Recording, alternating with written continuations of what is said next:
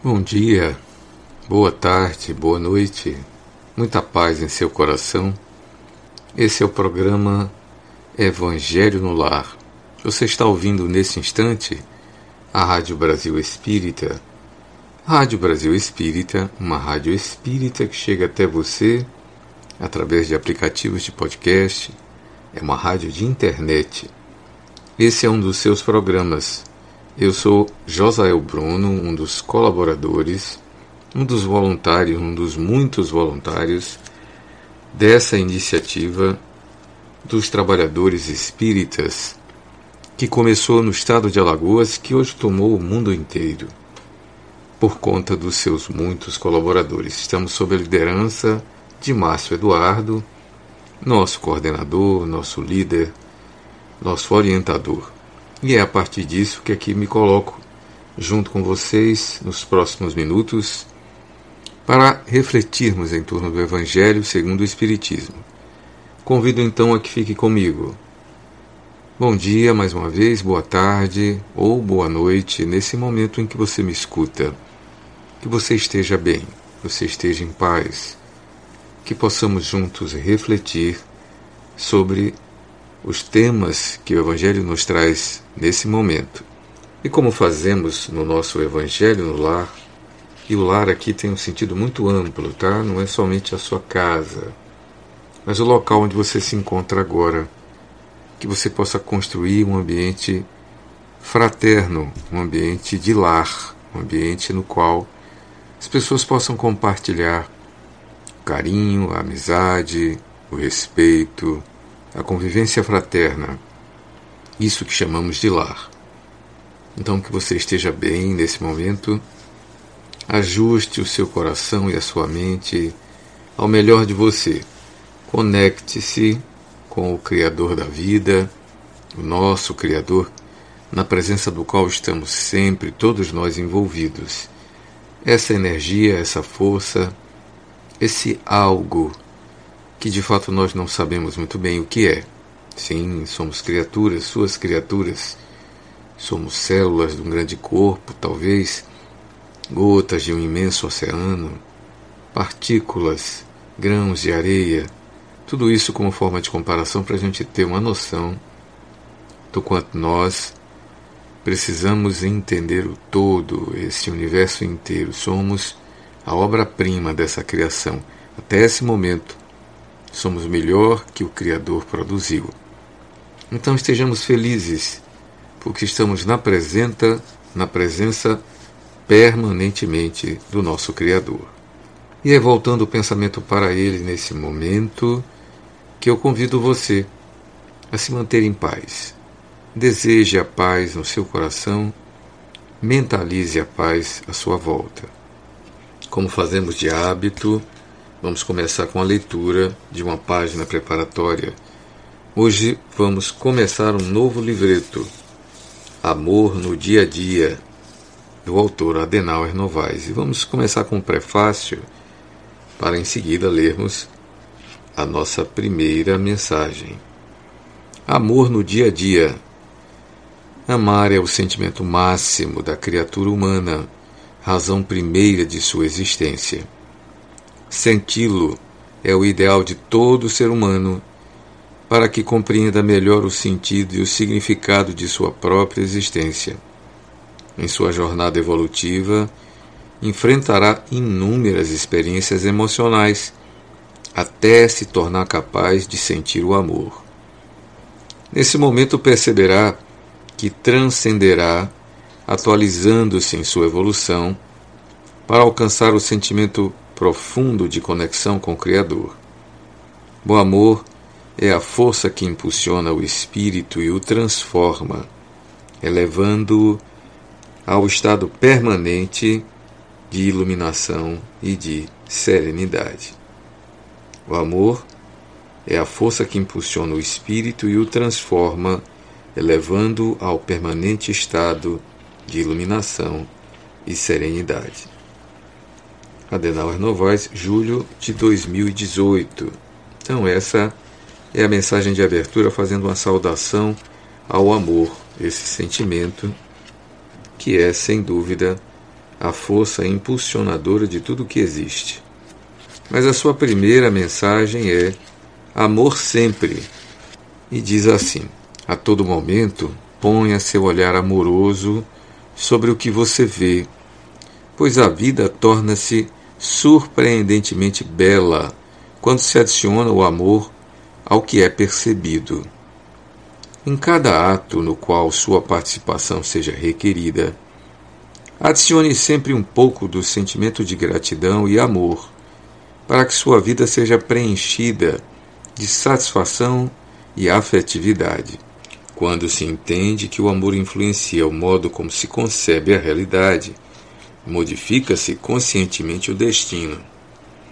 A presença do amor nas experiências da vida permite que esta seja vivida de forma suave e leve, trazendo-nos felicidade permanente. Sempre que você contracenar com alguém, mesmo que por breves momentos, acresça o desejo íntimo de que o outro se sinta bem e tenha bons momentos de paz. Seu desejo de bem-estar ao outro contribui para a construção de uma atmosfera de paz e harmonia em sua volta. Quando você deseja o bem às pessoas, mesmo que não saibam, elas são tocadas pela energia amorosa que seu coração emite. Agindo assim despretensiosamente, você se torna um eficiente agente de transformação para a construção de um mundo melhor. Quando as circunstâncias lhe parecerem desfavoráveis, quando tudo parecer conspirar para sua derrocada, e nas situações mais difíceis para você, não se esqueça de que um segundo de emissão de amor à vida é suficiente para reverter e aliviar sua mente para o encontro do equilíbrio. Sua consciência, quando associada ao amor, provoca o encontro da razão com o sentimento, proporcionando bem-estar e satisfação em viver. Em qualquer situação, a qualquer momento, lembre-se de que o amor é o alimento constante do espírito e que ele circula no ar estando sempre disponível para seu exercício. Para que seu pensamento navegue para onde seu coração se dirija e para onde você circule, leve o amor, sinta o amor e semeie o amor, pois se trata da força maior que fomenta a vida e o progresso do espírito. Você se torna amor quando sintoniza com o divino e se percebe responsável por sua ação no mundo.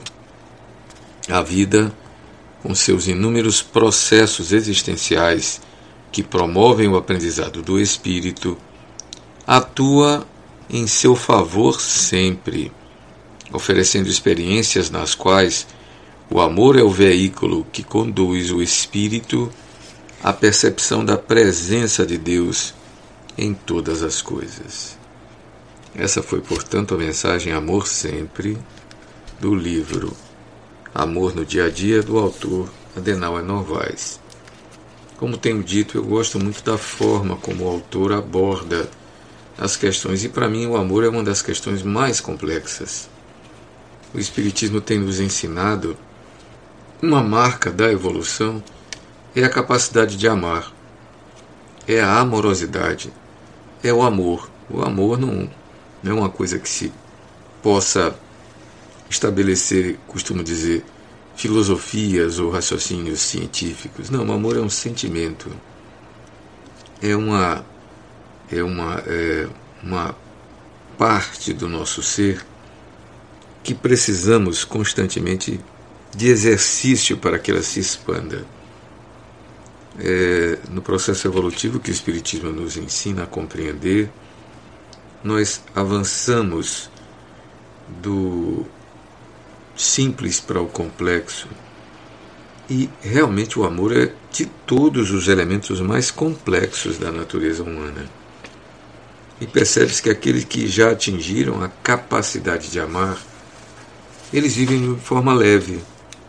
É, é, ele consegue atingir e ir mais longe do que aqueles que não conseguiram, aqueles que ainda se encontram no ódio, na dor, no ciúme, na posse, que ainda não atingiram o amor, eles realmente ainda não encontraram momentos de felicidade. E o amor realmente é uma força impulsionadora.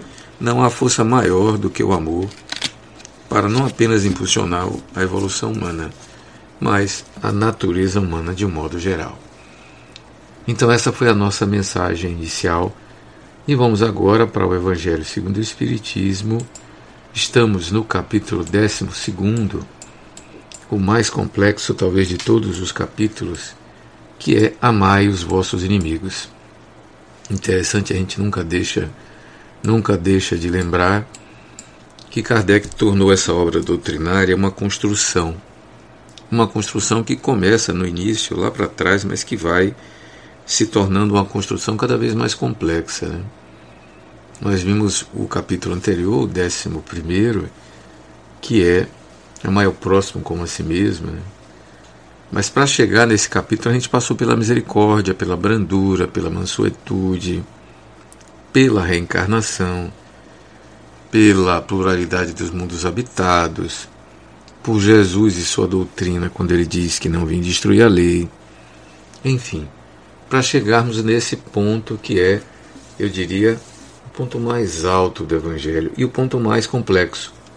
Porque assim como lemos sobre o amor agora há pouco, sobre o qual sabemos, eu pessoalmente, eu me coloco no começo da fila, né? Eu sei muito pouco e extrapolo por uma questão de projeção para todos à minha volta, então nós sabemos pouco. E como então amar os inimigos? Nós chegamos ao item 10 desse capítulo. Estamos nas, eh, nas mensagens que Kardec separou. É chamada de Instruções dos Espíritos. A última nós vimos a Vingança, no item 9, de Jules Olivier. E hoje nós estamos numa mensagem curtinha de Fenelon, chamada O Ódio, que se segue a uma outra, que é o Duelo, que também é do espírito Adolfo, bispo de Argel, em Mermaid. Na verdade, sobre o duelo tem mais de uma mensagem. Tem Adolfo, bispo de Argel, e tem também Santo Agostinho. Mas hoje nós vamos falar sobre, vamos ler e vamos refletir juntos sobre o ódio, essa curtíssima mensagem de Fenelon. Ela vem em seguida a mensagem sobre a vingança. Né? Vimos Júlio Olivier semana passada falando que a vingança era uma coisa indigna de quem fosse cristão, muito menos de quem fosse espírita. Seu principal argumento foi em torno disso.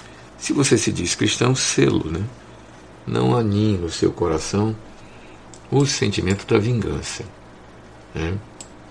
Não é possível conviver com aquele que diz fora da caridade com ação, não há salvação, conviver ao mesmo tempo com aquele que guarda mágoa e está disposto a, a se vingar a qualquer custo, né?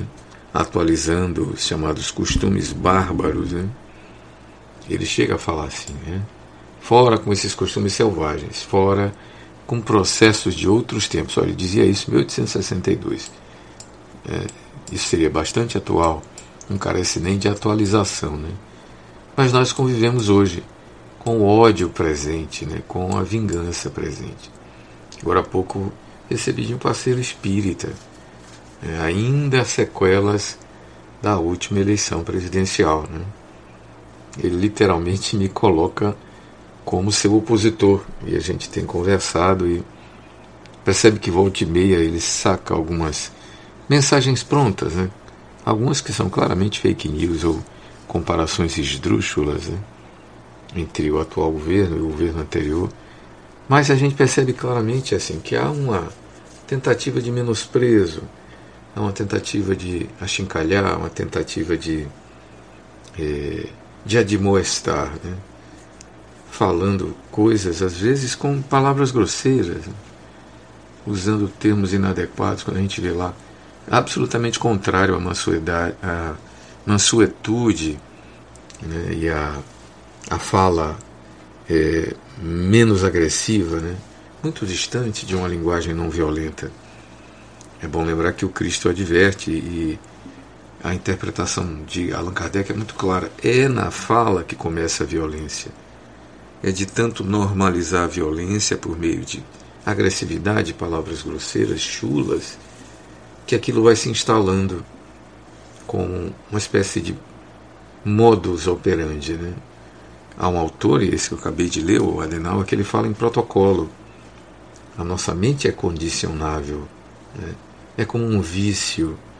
Eu conheço pessoas que têm um vício de usar palavrões. Né?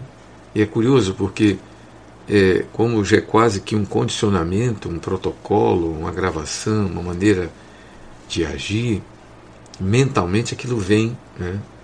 Eu me recordo como na minha juventude, no grupo espírita de jovens, a gente conversava muito. E uma das questões era essa, né? Seja se eu falar sim, sim, não, não, mas seja a sua fala uma fala que traga é, candura, que traga firmeza, mas que não seja ofensiva. O Marshall Rosenberg, no livro Conversação Não Violenta, ele transforma isso no método. Né? A CNV, ou Conversa Não Violenta, ou Conversação Não Violenta, hoje virou um jeito da gente conversar uns com os outros, tocando os sentimentos, expondo o sentimento, tentando entender o que está por trás das palavras. Muitas vezes as pessoas fazem verdadeiros apelos, né? fazem pedidos, né? por trás das falas. Né? São falas que querem dizer outra coisa. Mensagens que estão ocultas por trás daquilo. Né? Você fala uma coisa, mas na verdade seu sentimento é quase que um pedido, seu sentimento é uma demanda por atenção, por carinho, por algum tipo de acolhimento. Né? Mas muito bem, vamos ver então a mensagem de Fenelon, que é que ela nos traz para hoje o ódio. Amai-vos uns aos outros e sereis felizes. Tomai, sobretudo, a peito amar os que vos inspiram indiferença, ódio ou desprezo. O Cristo, que deveis considerar modelo, deu-vos o exemplo desse devotamento. Missionário do amor, ele amou até dar o sangue e a vida pelo amor. Penoso vos é o sacrifício de amar-de os que vos ultrajam e perseguem. Mas, precisamente esse sacrifício é que vos torna superiores a eles. Se os odiasseis, como vos odeiam, não valeríeis mais do que eles. Amá-los é a hóstia imaculada que ofereceis a Deus na ara dos vossos corações, hóstia de agradável aroma e cujo perfume lhe sobe até o seio. Se bem a lei do amor mande que cada um ame indistintamente a todos os seus irmãos, ela não couraça o coração contra os maus procederes. Esta é, ao contrário, a prova mais angustiosa, e eu o sei bem, porquanto durante minha última existência terrena experimentei essa tortura. Mas Deus, mas Deus lá está e pune nessa vida e na outra vida os que violam a lei de amor. Não esqueçais, meus queridos filhos, que o amor aproxima de Deus a criatura e o ódio a distancia dele. Fenelon, Bordeaux, 1861. As minhas primeiras palavras são de exclamação diante dessa bela mensagem. Né? Não consigo dizer outra palavra a não ser que maravilha de mensagem. Mas passando da exclamação dessa emoção inicial, vamos entender o que Fenelon quer nos ensinar. Como eu insisto, essa é uma obra doutrinária, ela tem todo esse jeitão de obra religiosa, afinal, evangelho. Né? O termo remete ao evangelismo, remete ao cristianismo, parte, e acho que Fenelon também, parte desses autores espirituais eram religiosos, e o são até hoje, provavelmente, e eram religiosos cristãos, cristãos católicos, Santo Agostinho, né? São Luís de França, Argel, bispo de Marmeide, enfim. Eram pessoas, e não podia ser diferente, né? que mais eles poderiam ser? Muçulmanos? Não. É. O cristianismo é a base na qual o espiritismo sai. E o espiritismo atribui para si a condição de ser a revelação cristã, uma nova revelação, uma atualização das palavras de Jesus Cristo. E essa obra, ela separa toda a vida de Jesus, vai lá para outra obra, o céu e o inferno, a Gênese. Né? Aqui ele trata dos ensinos morais. Aqui não tem as descrições, por exemplo, da genealogia de Jesus. Não, ele não se preocupa com isso. Aqui não tem os temas utilizados pelos dogmas da igreja. Não, aqui não tem. Aqui tem a doutrina moral. E aqui estamos diante de uma questão de doutrina moral. É, e aqui a gente não vai fazer nenhuma, é, nenhuma discussão teológica, não cabe. Cabe a gente olhar para o doutrinário. O que é o doutrinário? O doutrinário aqui, como que a gente vai amar o inimigo? Como a gente vai assim, bem racionalmente, para depois a gente chegar no sentimento, como que a gente vai se livrar do ódio? Né? Antagônico isso é para nós, difícil de compreender. Por que Jesus nos traz um convite tão difícil? O que, que ele pretendia com isso? O que é que ele quer dizer com lei de amor? Ele, eu digo aqui agora, Fenelon. Né? A nossa suspeita é que não avançaremos evolutivamente sem a conquista do amor. E a gente acabou de ler um texto sobre o amor. O amor é um sentimento. O amor é o melhor dos sentimentos. Amar exige de nós, como dizem os poetas, um esforço. E isso vem na direção do que diz Fenelon. É penoso ele diz aqui. Ele fala em sacrifício. E ele dá o testemunho dele aqui, como aconteceu comigo. Foi uma tortura. Né? Mas ele coloca que é o caminho para nos aproximarmos do Criador. Entenda o Criador aqui, que ele chama de Deus, que a gente também chama de Deus, mas que para nós é causa primeira, é a causa de tudo é a inteligência suprema, que a gente pode dizer também que é o sentimento supremo, é o amor supremo, são as qualidades humanas superlativas, né, ao infinito. Então, para nos aproximarmos daquilo que é exatamente o antagônico ao ódio, precisamos ir pelo caminho do amor. E o que é que significa o amor até os inimigos? Ou amar especificamente os antagônicos? Agonia, é o que ele diz. E pede que a gente tome Cristo, Jesus, o homem judeu, que viveu pouco tempo, trinta e poucos anos, como exemplo. Ele diz aqui: ele amou até dar o sangue e a vida. Não, ele não estava dando sangue e a vida para redimir os nossos pecados. Essa é a interpretação teológica que cabe no ambiente teológico. Não. Aqui ele cabe a gente entender que foi por amor. Foi não apenas para teatralizar o amor, não, mas para viver o amor na prática. Porque o amor, certamente até os inimigos, envolve perdoar os inimigos, compreendê-los como são e aceitá-los como são, acolhê-los como são. Isso tem um custo, é o sacrifício, é penoso, é torturante. Mas, como para nós é difícil, na verdade significa que é preciso desapegar-se de determinados padrões, é preciso perdoar sistematicamente, é preciso entender que o outro não é diferente de você, ele é igual, ele só pensa diferente, age diferente e talvez seja mais ignorante. E é nesse ponto que ele diz aqui. É, esse é o ponto que ele coloca. Na verdade, quando amamos até os inimigos, deles nos tornamos superiores.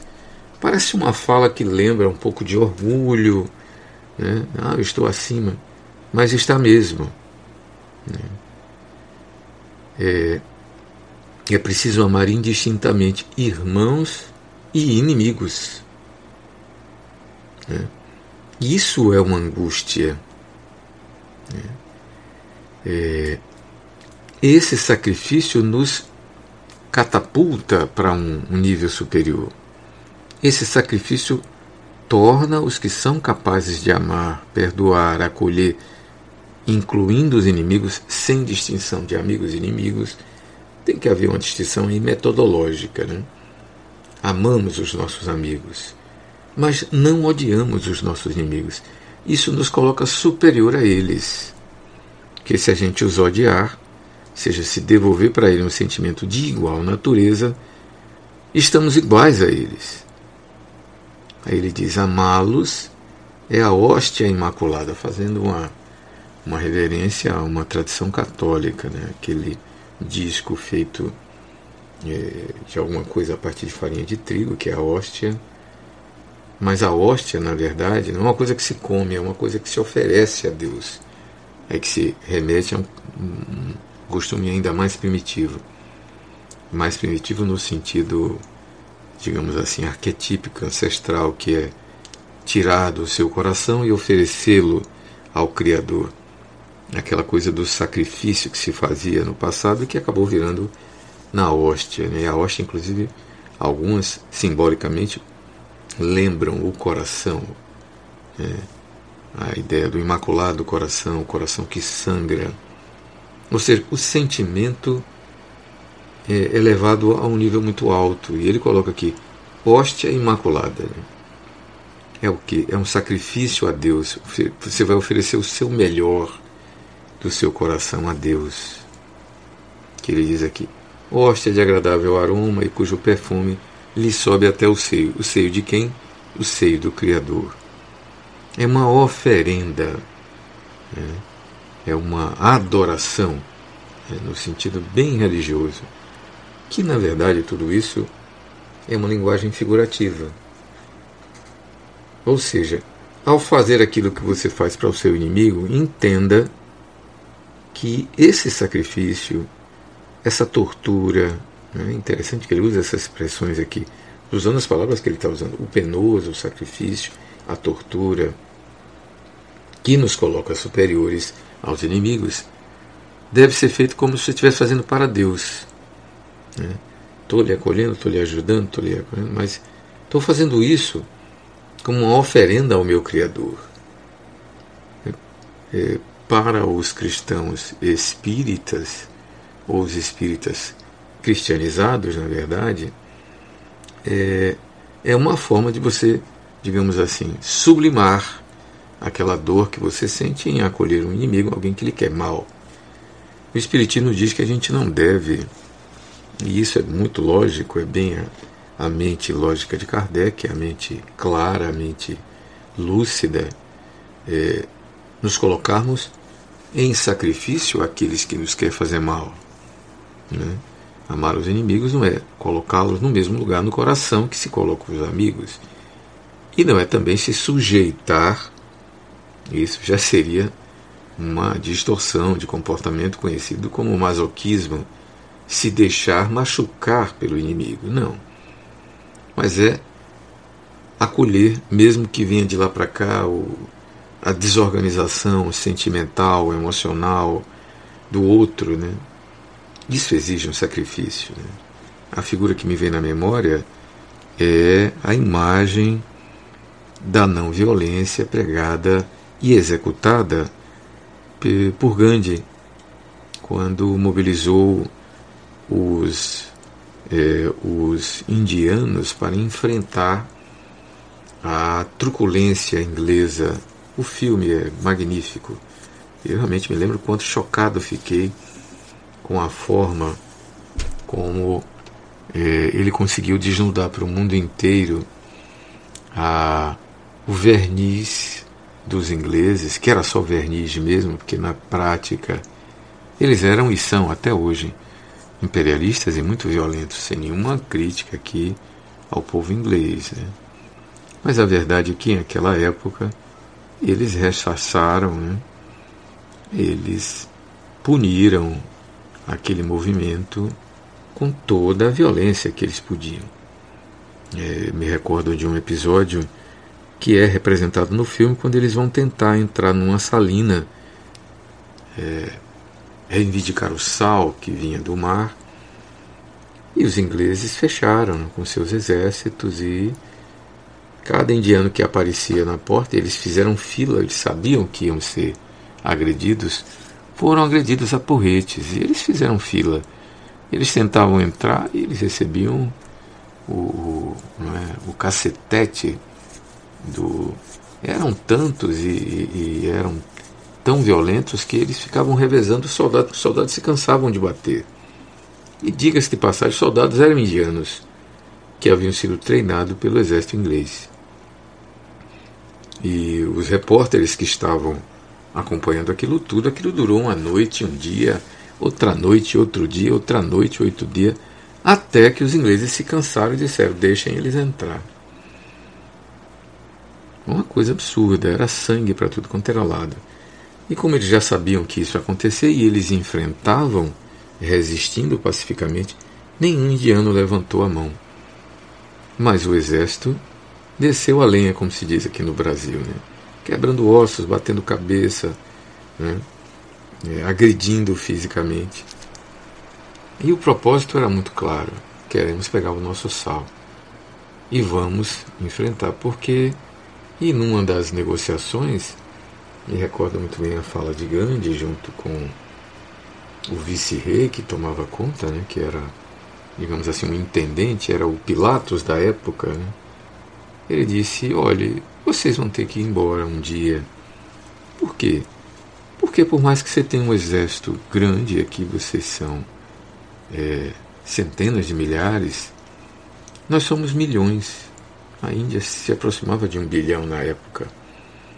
E se nós não resolvermos colaborar, nada vai funcionar aqui. E é a nossa proposta, vamos cruzar os braços, vamos pacificamente parar de fazer com que o império tenha sal, tenha juta, né, tenha acesso às riquezas do nosso país. É hora de vocês irem embora. Já estão aqui há muito tempo.